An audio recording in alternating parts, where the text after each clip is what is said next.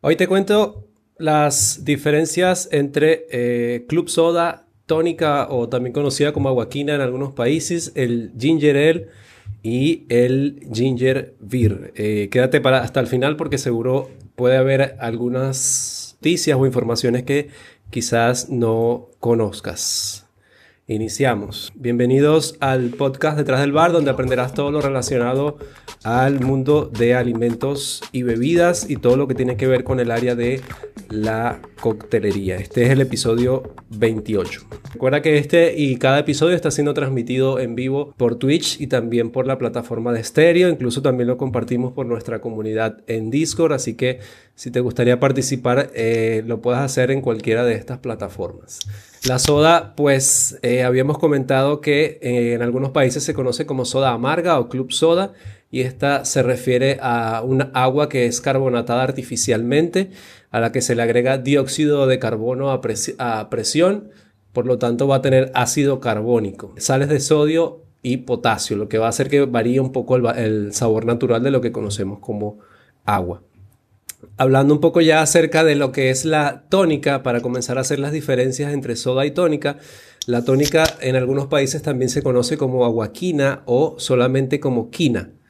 Y eh, hablando un poco primero acerca de la historia de la aguaquina, el señor William Conington, él en sus viajes a la India observó que allí consumían una bebida que contenía cuasia amara y quinina, y esta servía como estimulante y como para eh, mejorar algunas, tenía algunas propiedades digestivas. Entonces, en su regreso a Londres, eh, él toma esta receta y crea lo que conocemos como eh, el tónico indio Cunnington, que viene a ser un refresco que se hace directamente con la quinina, aprovechando entonces las propiedades, si se puede decir, curativas o digestivas que tenía esta bebida. Entonces, la tónica no es más que agua, agua carbonatada, con este compuesto conocido como quinina y se le agrega azúcar para equilibrar o nivelar la cantidad de amargor. Entonces, ya de una vez les comento, si no lo sabían, la guaquina tiene azúcar y sí, tiene mucho azúcar y es lo que permite equilibrar el sabor amargo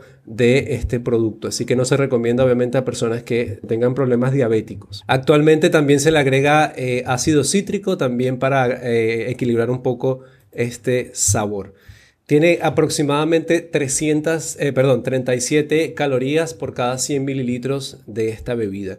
¿De dónde se obtiene este, esta quinina? Se obtiene de la corteza del de, eh, árbol conocido como quina y es de allí donde se obtiene todo ese amargor que tiene esta bebida. Como ya mencionamos, tiene propiedades tónicas, digestivas, antipiréticas, analgésicas. Incluso en un tiempo se llegó a usar para eh, tratar la malaria.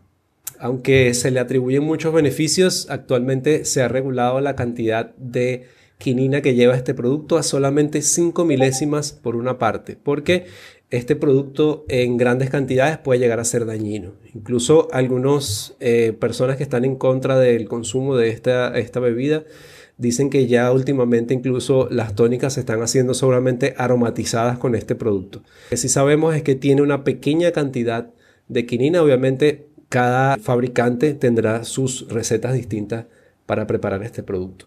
Te voy a, te voy a dar dos puntos de interés que, eh, sobre lo que es la tónica, así que si estás tomando nota, esto te va a llamar la atención. El primero es que, como habíamos mencionado, esta bebida se utilizaba para eh, atender lo que tenía que ver con la malaria, pero su sabor era tan fuerte tan amargo en su momento que algunas personas comenzaron a mezclarlo con ginebra, con gin, y es allí entonces donde nace el tan conocido Gin and Tonic. Otro punto interesante o punto de interés es que algunas personas eh, atribuyen a que la tónica fue descubierta por Jacob Schweppes, el dueño de, la, de las marcas Schweppes, y en verdad no es así.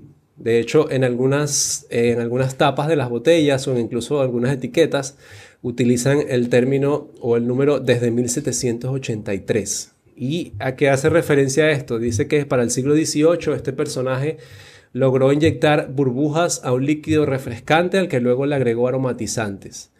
Pero él no fue el primero que hizo experimentos con la quinina. El primero que comenzó a crear el refresco de eh, quina usando la quinina fue William Cunnington. Entonces, por si ven esa numeración allí en algunas botellas que dicen desde 1783, ya saben de dónde proviene. Solo para aclarar, les voy a dejar también lo que vendría siendo la definición de lo que es un refresco. Todos conocemos lo que es un refresco, es una bebida artificialmente gasificada que es endulzada, tiene sabores y aromas artificiales. De hecho, una de las primeras que se creó, o entre las primeras que se crearon, fue eh, la Coca-Cola y nació primero como un medicamento al que se le agregaban realmente hojas de coca y después de allí entonces eh, pasó a ser entonces lo que hoy conocemos como un refresco. Allí también incluimos lo que es el ginger ale o el ginger ale. El ginger ale es un refresco sin alcohol, endulzado y con sabor a jengibre. Puede también tener extracto de jengibre, depende, siempre va a depender del el fabricante. La gran diferencia con el ginger beer es que este suele tener más azúcar y más gas que el ginger beer. Algunos pueden tener una muy pequeña cantidad de alcohol debido a la fermentación natural que ocurre durante el proceso de fabricación, pero es muy muy mínima. Hablando un poco acerca de la historia del ginger ale, esta hizo su debut en 1866 en Estados Unidos y de hecho fue un farmacéutico en Detroit que eh, conocido como James Bernard que él instaló una fuente o máquina de refrescos en su farmacia. Comenzó a trabajar primero con esos extractos de jengibre y ya para el año 1870 es cuando él perfecciona entonces esa receta de ginger ale. Incluso él lo que hacía era que eh, maduraba o añejaba su jarabe del refresco unos cuatro años en barricas de madera. Eso lo hizo él pues muy famoso porque fue de los primeros que comenzó a trabajar con eso. Existen en algunos países, sobre todo en Estados Unidos, dos tipos de ginger ale que puedes conocer. Eh, uno que se conoce como seco o pálido, que se, hace llamar dry pearl, y uno dorado. Ese, este ginger ale seco tiene un sabor generalmente menos picante que el dorado, y el, el que es el golden, el dorado, sí es un poco más difícil de encontrar, pero este es un poco más seco y tiene el color es un poco más oscuro. El ginger es una cerveza de jengibre que pasa por un proceso de fermentación eh, generalmente controlada. También se le agrega limón para regular un poco su acidez. La gran diferencia entre ginger beer y ginger ale es que el ginger beer sí pasa por una fermentación natural controlada a la que sí nos interesa que lo que se potencie es el sabor a jengibre, que se potencie esa, esa fuerza a jengibre a diferencia del ginger ale. El ginger ale te va a saber un poco más dulce que a jengibre y vas a sentir más CO2, más gas en la boca. En cambio el ginger beer debido a su fermentación, vas a obtener directamente de esa fermentación, vas a obtener ese sabor fuerte a jengibre y de una vez de allí vas a tener el CO2. Por lo tanto, va a tener menos gas que el ginger ale. Pero sí mucho más fuerza de sabor a jengibre. También va a tener mucha menor cantidad o menos sabor a azúcar. Hablando un poco acerca de la historia, perdón, la historia del ginger beer es de origen inglés y la primera referencia es en un libro que se hace en el año 1809 y se, calcula que comenzó a producirse a mediados del siglo XVIII. Se componía de lo que ya hemos mencionado, agua, jengibre, azúcar y limón. A veces también le agregaba un compuesto que se llama ginger beer plant, que es lo que ayuda a la fermentación. Es una bacteria que es la que permite que se ocurra esa fermentación del jengibre y el azúcar.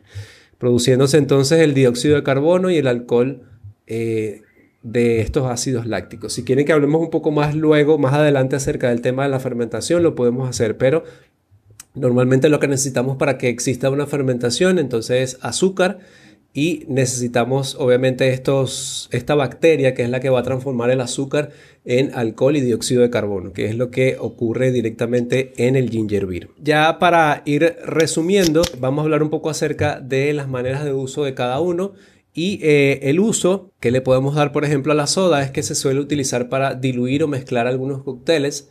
Habíamos mencionado en otros episodios que generalmente se utiliza para suavizar la cantidad de alcohol, por ejemplo, en un trago, cuando le agregamos, por ejemplo, ron y un poco de soda, lo que estamos es diluyendo un poco esa fuerza alcohólica de ese trago.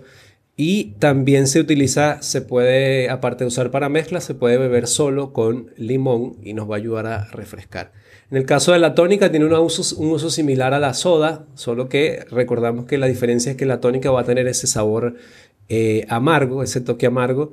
Se puede mezclar con cualquier destilado, puede ser gin, vodka, ron, incluso también se puede beber con limón. Ya habíamos mencionado, eh, mucho cuidado con la tónica, recuerden que tiene una gran cantidad de azúcar, sobre todo para quienes son diabéticos. El ginger ale se acostumbra también mezclar sobre todo con destilados blancos o destilados cristalinos. También se puede eh, consumir solo con limón, recordando que el ginger ale tiene una mayor cantidad de CO2, una mayor cantidad de gas, eh, mayor cantidad de azúcar comparado con el ginger beer. El ginger beer eh, generalmente es ideal para servir con el Moscow Mule, que es un cóctel muy famoso. También sirve para cócteles highball, que hablamos hace poco acerca de los highball. De hecho, si te gustaría ver algunas recetas, te recomiendo verlas en YouTube o en nuestro Instagram.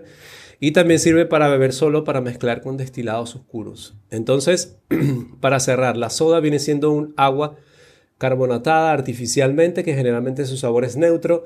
La tónica tiene quinina, lo que le da ese, ese toque amargo. El ginger ale tiene mayor cantidad de azúcar, menor, menor sabor a jengibre, porque es un refresco de jengibre. El ginger beer es una fermentación de jengibre, por lo tanto va a tener más sabor a jengibre, menor cantidad de azúcar y menor cantidad de, de soda porque la soda se obtiene naturalmente. ¿Conocías la diferencia que existe entre estos cuatro? Si tienes pues alguna otra, alguna manera en la que te gusta consumirla, nos encantaría leerte en los comentarios. Si te está gustando lo que compartimos normalmente, aprovecho para contarte que eh, estuvimos haciendo un ginger beer casero eh, durante una semana.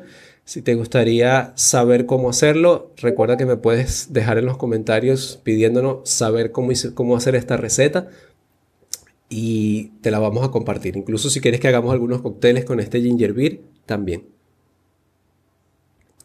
Si te está gustando lo que estamos compartiendo, este tipo de información, tienes tres maneras de ayudarnos. Una manera es apoyándonos económicamente con lo que salga de tu corazón, con el link que tienes en el chat. La segunda manera es eh, compartiendo esta información con quien le pueda servir y la tercera es simplemente dando un like a este, a este video.